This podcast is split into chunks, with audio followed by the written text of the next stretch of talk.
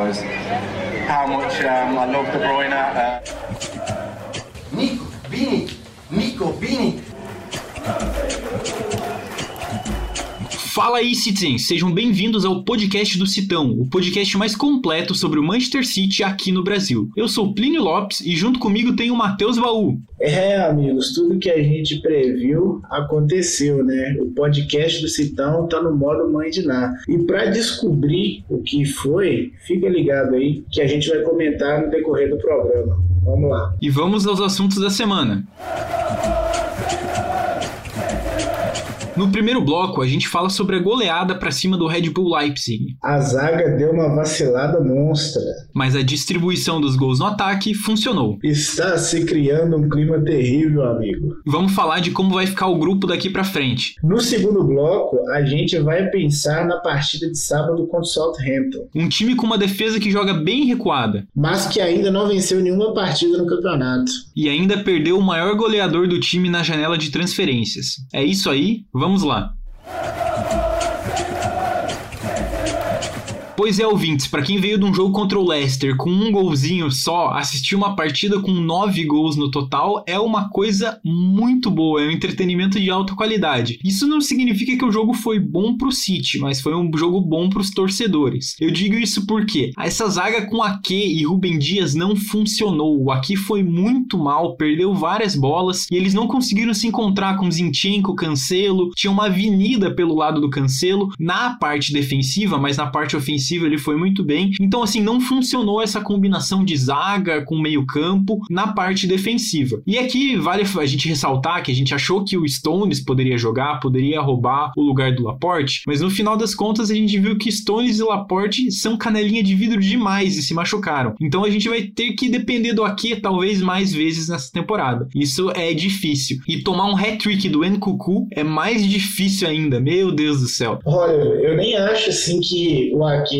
tenha tanta culpa. Aliás, eu nem acho que ele tenha a maior parte da culpa, porque, igual você mesmo disse, a, os laterais deixaram os zagueiros muito expostos hoje, cara. O, o Cancelo no primeiro tempo, que é um jogador assim que eu adoro, sabe? É um cara que joga muita bola, tem muita qualidade, mas no primeiro tempo ele sofreu e ainda deixou a nossa defesa exposta, né? O Zinchenko também, que é outro jogador que eu gosto muito, não rolou nessa partida partida, a gente acaba que é aquela coisa, o atacante no um contra um, ele vindo de frente, o zagueiro tendo que marcar de costas, é sempre desvantagem para o zagueiro, por, por melhor que, que seja esse defensor, né? Então, eu acho que tem essa aqui ele, ele não é assim um jogador que a gente esperava, mas também tem a contribuição dos laterais aí nessa, nessa conta, né? É, e aí como eu falei lá no começo, né? A gente previu algumas coisas e realmente aconteceram. De novo, que é a questão das faltas. O City, eu não sei se é a orientação do Guardiola, eu acho que sim, porque teve um lance com o Rubem Dias. De novo, ele foi lá na defesa do outro time para dar um bote, fez uma falta. É, assim, já, já tava num rodízio de faltas, eu achei que ele ia tomar cartão amarelo. O Rodri fez outra falta para cartão, mas dessa vez ele não levou. Então, assim, o City precisa rever essa política de essa marcação, porque nesse lance do Rubem Dias, quem assistiu o jogo vai perceber que houve um contra-ataque pro, pro Red Bull Leipzig e o City quase tomou o gol. Como eu falei no Twitter, né? O, o Red Bull Leipzig sangrou o City pelas laterais, assim. Foi um jogo que o City sofreu na marcação e se fosse um adversário mais qualificado, com jogadores de lado ali mais qualificados, assim como o próximo adversário do City na Champions, né, que é o PSG, poderia parecer que, que não, não fosse rolar, sabe? Do City se recuperar e tudo mais. Então, fica aí um ponto de atenção para o Guardiola melhorar nos próximos jogos. Eu não sei se é uma, uma tendência, se é orientação. Eu acho, eu não, não acho que funcione, né? Mas quem sou eu para questionar o Pep Guardiola? E se a defesa não funcionou muito bem, parece que o ataque voltou a produzir ali. Foram seis gols. A gente teve gol de fora da área do Cancelo, a gente teve um golaço do Grealish, a gente teve gol contra, a gente teve gol de cabeça, a gente teve gol de pênalti. Parece que a gente abriu uma vendinha de gol e o Red Bull escolhia qual ele queria tomar. Foi incrível. E a gente volta para aquele assunto que a gente não tem centroavante. Mas para mim, isso parece não ser um problema. É o que a gente comentou em alguns episódios anteriores. A gente consegue distribuir esses gols e tem conseguido distribuir esses gols entre os jogadores. Se a gente for olhar para essa partida, os seis gols foram marcados por seis jogadores diferentes, por meio campo, por lateral, por atacante. Então isso tá funcionando. É claro que quando a gente tiver um jogo difícil, com uma marcação muito mais forte contra times mais fortes, a gente vai precisar daquele cara para destacar. E a gente já viu que o De Bruyne tá voltando de lesão e já tava com uma visão bem diferenciada do jogo. Espero que ele possa decidir. Só para trazer um pouquinho agora das entrevistas pós-jogo, o Guardiola disse, né, que a gente não tem um cara que é capaz de marcar 20 ou 25 gols e por isso que a gente tem que jogar melhor, tem que pressionar melhor e tem que ter muitos jogadores chegando ali na área. Eu acho que isso funcionou nesse jogo, mas é um adversário muito característico, né? Essa defesa e esse modo de ataque do Red Bull. Eu quero ver como que isso vai funcionar contra Chelsea, eu quero ver como que isso vai funcionar contra PSG e quero ver como que isso vai funcionar contra o Liverpool aqui pela frente. Mas se a gente for falar um pouquinho do ataque, eu acho que o Mahrez foi o jogador mais apagado, que não apareceu direito. Parecia que ele não precisava mostrar muito serviço, mas eu tenho que dar um elogio aqui para ele. Ele cobrou um pênalti excelente, muito bem batido e a gente sabe que o City e o Mahrez tinham dificuldades muito grandes para cobrar pênalti aqui pelo clube. Então, o Mahrez melhorou muito nesse quesito. Além do Mahrez, eu queria comentar um pouquinho sobre o Gabriel Jesus também. Cara, para mim o Gabriel Jesus é o maior papador, papador de título, papador de gol, papador de assistência. É incrível. Ele chegou a 200 partidas pelo City agora, entrou no final do jogo e tem 84 gols, 37 assistências, no total isso dá 120 participações em 200 jogos. Ou seja, a cada 99 minutos ele tem uma participação em gol e 21 participações em gols em 31 jogos de Champions. Papou 3 Premier Leagues, 4 taças da Liga, uma taça da Inglaterra e duas Supercopas da Inglaterra. E um outro dado aqui sobre o Gabriel Jesus é que desde a temporada da estreia dele, que foi 2017-2018, ele é o segundo brasileiro com mais gols na competição. Ele já tem 17 gols, só 3 a menos que o Neymar. É um goleador nato. Parece que ele tá se encontrando cada vez mais, ele entra na ponta e consegue produzir, deixou o gol dele e jogou bem, deu alguns passes chave ali que foram desperdiçados por outros jogadores. Ele tá cada vez mais cavando a sua vaga na titularidade. É, Ferran Torres não funcionou muito bem, cavou um pênalti, teve um gol que foi anulado por impedimento, tá aparecendo bem, mas não adianta, né? A gente tá jogando com esse esquema de vários atacantes diferentes, várias pessoas marcando os gols e espero que isso continue funcionando por resto da temporada, porque tem que funcionar, né? E se a gente fala de adversários que jogam fechados, a gente tem que aplaudir aqui o Red Bull Leipzig, né? Eles tentaram o jogo inteiro ganhar a partida.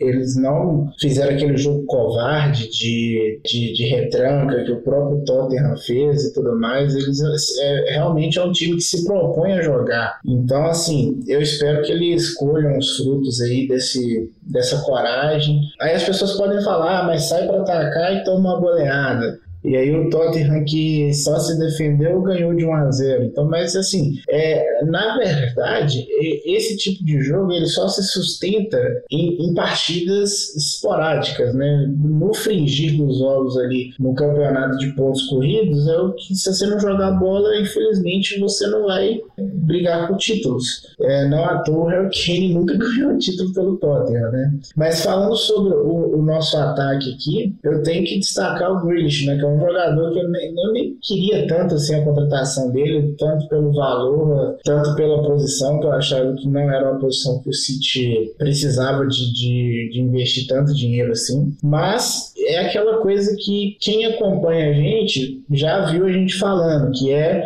o Pep Guardiola escolhe jogadores com características específicas. E então assim, por que, que o City não trouxe o Cristiano Ronaldo? Por que, que o City não teve uma outra, um outro plano B para o Kane? Porque o Guardiola imagina o jogo e vai adicionando jogadores com características dentro desse modelo de jogo. Então, você vê que o Grealish, ele é um jogador de ponta, mas que não é tão rápido, ele não tem a velocidade velocidade do Sterling, do Sané, mas ele tem um drible, uma agilidade assim que lembra um pouco até o Davi Silva no começo. E esse gol do Grealish, se você pega, tem um vídeo no YouTube de todos os gols que ele fez pelo Aston Villa, né? Que é essa a característica dele. Ele vem driblando para dentro, corta e chuta, que é uma característica ali pelo lado esquerdo do ataque que a gente não tinha. A gente tinha o Mares que fazia isso pelo lado direito, né? É, cortando para dentro e tentando a finalização. Só que eu acho que o Grealish faz isso muito melhor do que o, do que o Mares. Então, assim, a gente tem a opção do Sterling, que é um jogador mais decisivo, que ele vai tentar ir para a linha de fundo e fazer um passe para dentro da área, e a gente vai ter o, o Grealish, que é o jogador que vai tentar fazer o, o corte para o meio e tentar a finalização, né? Então, anota o que eu tô falando aí, que a gente já tá acertando muita coisa, então vamos aproveitar o embalo. O Grealish vai decidir muito jogo pro City com com essa jogada. Ele vai tirar o City de muitas enrascadas aí, adversários mais complicados e tudo mais. É uma contratação que a princípio eu não, eu não gostei, pelo valor, pela posição, mas que eu acho que, que vai adicionar muito ao, ao City, assim, é uma característica que a gente não tinha, e é aquela coisa, né, o, o quem entende de bola é o Guardiola, né? A gente, a gente só palpita. Então, mais uma vez, aí tem que tirar o chapéu pro careca, porque o cara é brabo. Matheus, embalando um pouquinho no que você falou da gente estar tá acertando muitas das coisas, a gente pode ver que o Rubem Dias já começou de capitão também, né? É uma coisa que a gente tinha cantado a bola nesse último episódio do podcast, que o Rubem Dias merecia, e a gente tem a informação de que os jogadores do City votaram na ordem dos capitães, e a ordem vai ficar assim: Fernandinho em primeiro, Gundogan em segundo, Rubem Dias em terceiro, e em quarto, Kevin De Bruyne. Então eu acho que o Rubem Dias merece bastante ter essa braçadeira de capitão. E em primeiro, o Fernandinho, que tá mais tempo no clube e é o que a gente chama de líder nato. Mas só para completar um pouquinho do que você falou do Grealish, eu gosto de pensar que ele tá representando bastante dentro de campo e fora de campo. Ele traz uma imagem que o torcedor inglês se identifica muito. E você pode ver que depois de todos os jogos, ele tira a camiseta dele, vai entregar para um fã, e isso vai criando um clima muito bom do jogador com a torcida. Então eu acho que ele tá fazendo certinho e tem tudo para virar uma estrela estrela do Manchester City com toda certeza. Mas, Matheus, agora vamos falar um pouquinho menos do nosso jogo e vamos olhar para o resto do grupo. O PSG com Neymar, Messi e Mbappé deu aquela azedada para o Clube Bruges e é o Clube Bruges que a gente falou que ia ser o saco de pancadas do jogo. Pois é, Plínio, como a gente falou no começo do programa, né, vai se criando um clima terrível, como diria o saudoso Galvão Bueno. Por quê? O Clube Bruges colocou fogo no grupo com esse empate, Plínio. O próximo jogo do PSG é contra o City, dentro de casa. Então, é, se eles não conseguirem vencer esse confronto, esse duelo, vai ficar difícil, vai começar a ficar difícil, porque eu tinha dito que o Red Bull Leipzig vai ser o fiel da balança, né? Então, a gente tem esse jogo contra o PSG, e aí já projetando que o PSG, o melhor dos mundos, é que ele perca, mas vamos pensar que vai ser um empate. Os próximos dois jogos do, do PSG PSG na sequência é contra o Red Bull. É um jogo dentro de casa e o outro fora, né? Que é aquele meio de, de tabela que, que a gente estava falando, que os dois clubes se enfrentam na sequência. Então, assim, eu acho que existe um mundo que o Red Bull Leipzig vai dar trabalho pro PSG e até pro próprio City, né? Se o City também não. É, não adianta também o City é, ganhar hoje do, do Red Bull Leipzig e não confirma o favoritismo contra o Bruges nos jogos de sequência, né? Não pode tropeçar com o Bruges. O PSG vem pressionado para enfrentar o City, né? Então o City pode se aproveitar disso, né? Jogando um pouco mais é, esperando, né? Mas assim, eu não sei se também é característica do City esperar, se ele vai querer é, jogar tete a tete contra o PSG, né? Mas é aquela coisa é, esse empate caiu do céu pra gente. Eu tava apreensivo nesse jogo porque a gente fazia, abria dois gols de vantagem, o Red Bull diminuía. Ficou aquela, aquela coisa, né? Eu falei, gente, a gente não pode tropeçar, porque é, outra dessa aí do PSG empatar com o Bruges não vai acontecer. Então, é, foi um resultado muito bom. E aí, pensando mais pra frente ainda, na parte de, de classificar em primeiro e segundo, o ideal pro City é que os clubes ingleses, com exceção do United, porque eu quero que o United se foda, classifique em primeiro também, porque se o City passar em primeiro e algum outro inglês passar em segundo, significa que já nas oitavas é, diminui um adversário possível, né? Porque clubes ingleses não podem se enfrentar, aliás, clubes do mesmo país, né? Não podem se enfrentar nas oitavas. Então, assim, se passa um clube inglês em segundo e o City em primeiro, de oito adversários possíveis, a gente só vai ter sete, né? E se no pior das hipóteses para classificar dois clubes ingleses em segundo, que na minha opinião só pode ser o United e o Liverpool, porque o Chelsea eu acho que ele vai sobrar no grupo. Então seriam seis adversários possíveis, né? Então corre o risco da gente pegar o próprio PSG já nas oitavas, né? Tem essa possibilidade. O City passando em primeiro ou passando em segundo, tem o risco do City enfrentar o próprio PSG já nas oitavas. Que é tudo que a gente não quer, né? A gente quer entrar nas oitavas já com um adversário mais tranquilo e os outros que se matem lá. Pensando nesse próximo jogo que a gente vai ter pela, pela Champions, que é contra o PSG, eu vejo, igual você falou, o PSG muito pressionado. Na verdade, o PSG já entrou pressionado desde o começo, desde a contratação do Messi. É, só que o problema é que o PSG só tem ataque, né? Só tem ali pra frente, só tem Messi, Mbappé e Neymar. Você vai olhar do meio de campo para trás, beleza, contratou Sérgio Ramos, tem o Navas, mas parece que o jogo não flui, parece que não tem criação, parece que as laterais não funcionam. Apesar de que eles renovaram, trouxeram jogadores novos, mas ainda não conseguiram se adaptar para o jogo. Então eu acho que a gente tem que aproveitar esse primeiro jogo contra o PSG para tentar arrancar uma vitória, para tentar arrancar pontinhos deles lá em Paris. Porque eu acho que depois eles vão ter mais tempo de entrosamento e vão estar jogando melhor junto. Então se a gente conseguir arrancar esses pontinhos, para mim seria muito perfeito. E eu acho que a gente tem que ir e fazer a lição de casa contra o Bruges. Porque assim, se a gente tá fazendo piada com o PSG de ter empatado, com todo respeito ao Clube Bruges, mas olha o nível de investimento do PSG, o tamanho do clube, a gente não pode perder pro Clube Bruges também. A gente não pode passar essa vergonha jogando contra eles. O jogo contra o PSG do City em casa vai ser só no final do. mais pro final do ano, né? Então, assim, lá quando se, se deixar para decidir lá, vai ser ruim, porque o PSG já vai estar tá mais entrosado e tudo mais. Então, assim, tem que aproveitar a fragilidade do PSG agora para complicar eles e a gente chegar lá no jogo em casa e, e, tipo assim, eles dependem de ganhar da gente, entendeu? Eu concordo com você. A gente tem que aproveitar, porque o jogo, o segundo jogo contra o PSG que a gente vai jogar em casa é só no dia 24 de novembro. Ou seja, puta, tem daí dois meses quase para isso. E a gente tem muitos outros jogos aí antes. A gente tem clássico contra o United, a gente tem jogo contra o Chelsea, jogo contra o Liverpool. Tem muita coisa no meio termo. Então a gente não pode deixar para se garantir no final. O ideal é que a gente encaminhe essa classificação agora para poder ficar tranquilo para a Premier League e para os outros campeonatos que a gente tem ainda pela frente. Bom, e agora chega de falar do resto da Europa, chega de falar de Champions League, vamos falar do campeonato de dentro de casa, vamos falar do inglesão, porque a gente vai enfrentar o Southampton na próxima rodada. Fica com a gente aí pro segundo bloco. Jack Grealish! Well, it was inevitable.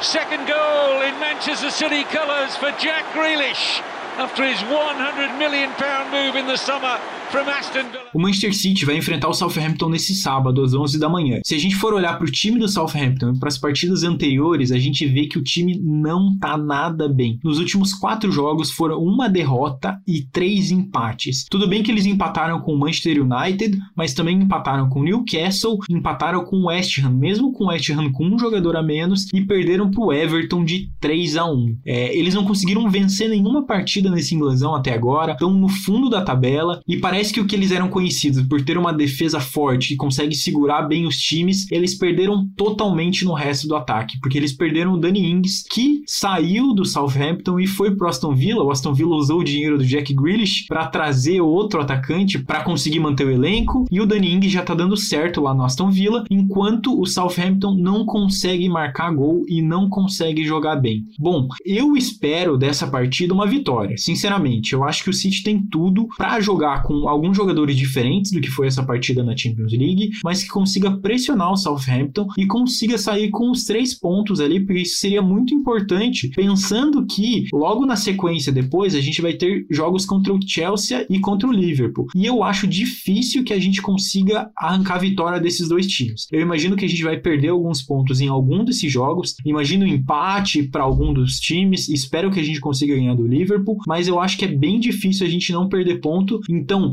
ganhar do Southampton e com esses três pontinhos para cima, eu acho que seria incrível para mim. Não só o histórico do Southampton na Premier League atual é ruim, com três empates, mas o histórico do Southampton contra o City também é, é aquela coisa, parece o Arsenal, né? Nos últimos dez jogos aí, o Southampton ganhou apenas um e perdeu nove. É, não é tradicionalmente um adversário que costuma complicar contra o City, né? E se você pegar o histórico do Manchester City em casa contra o Southampton, o City não perde para o Southampton desde 2005. Então, assim, tem tudo para ser mais um jogo tranquilo. Eu acho que o City vai ganhar, vai ganhar bem, como de costume, né? E eu projeto algumas mudanças também no City, igual você falou, né? A gente vai ter que começar a rodar o elenco. Então, é chance para a gente ver mais, mais jogo do Phil Foden, que entrou hoje, mas que a gente sabe que ele está voltando de lesão. O próprio Kevin De Bruyne também para ganhar mais ritmo de jogo.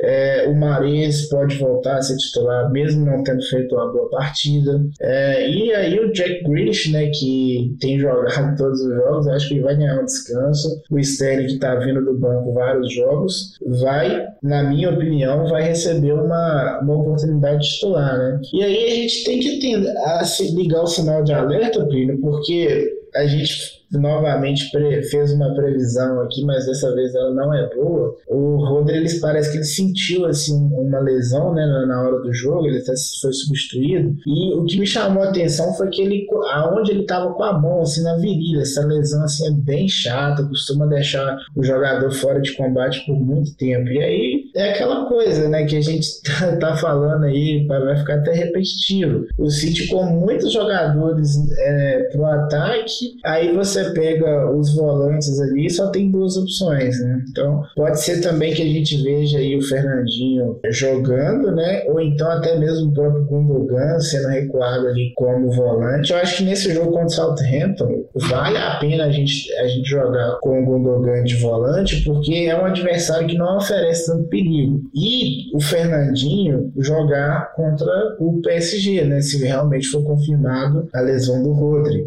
A gente ainda não tem informação então, eu acho que, como o adversário é mais acessível, a gente é, abre mão de uma marcação mais pesada no meio-campo com o Gundogan, né? E aí a gente vai ver como é que vai ser, se o, o Rodri vai ter que ficar muito tempo parado, se é que ele vai ficar parado, né? né? Me chamou a atenção assim, o local que ele apontou assim, da, da lesão, né? Pode ser um problema aí pro Guardiola. Mas é aquela coisa, né?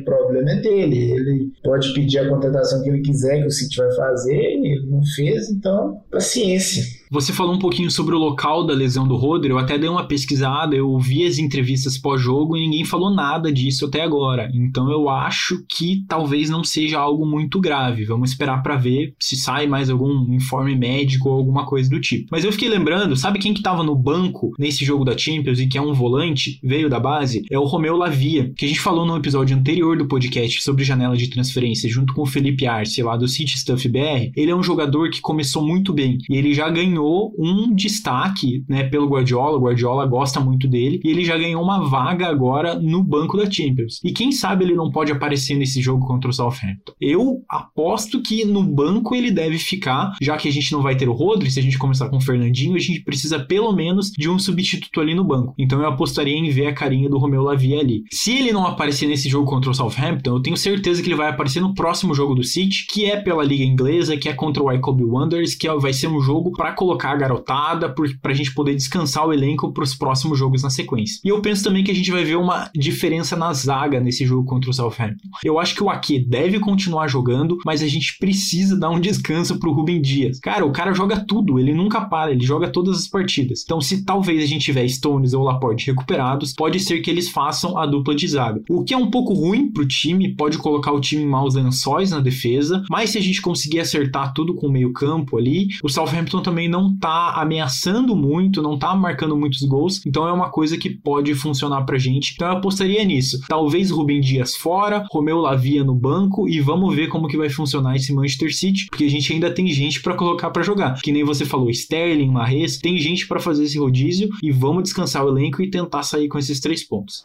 Perhaps we'll have a shot here. E é fazendo essas previsões para o futuro, esperando que a gente acerte pelo menos o resultado positivo, igual a gente vem acertando nos últimos podcasts, que a gente encerra esse episódio. O podcast do Citão é uma produção da Icarus Produtora e do Manchester City da Depressão. A direção geral e a produção são feitas por Plínio Lopes. O apoio de produção, a edição, finalização e mixagem são feitas por João Rain. A divulgação é feita por Matheus Eleutério. Tchau, baú! Até uma próxima! É isso aí, galera. Mais uma vez, muito obrigado pela sua audiência. Voltamos no final de semana com o especial do Sheikh Mansur. É isso aí. Tchau, tchau. Até mais.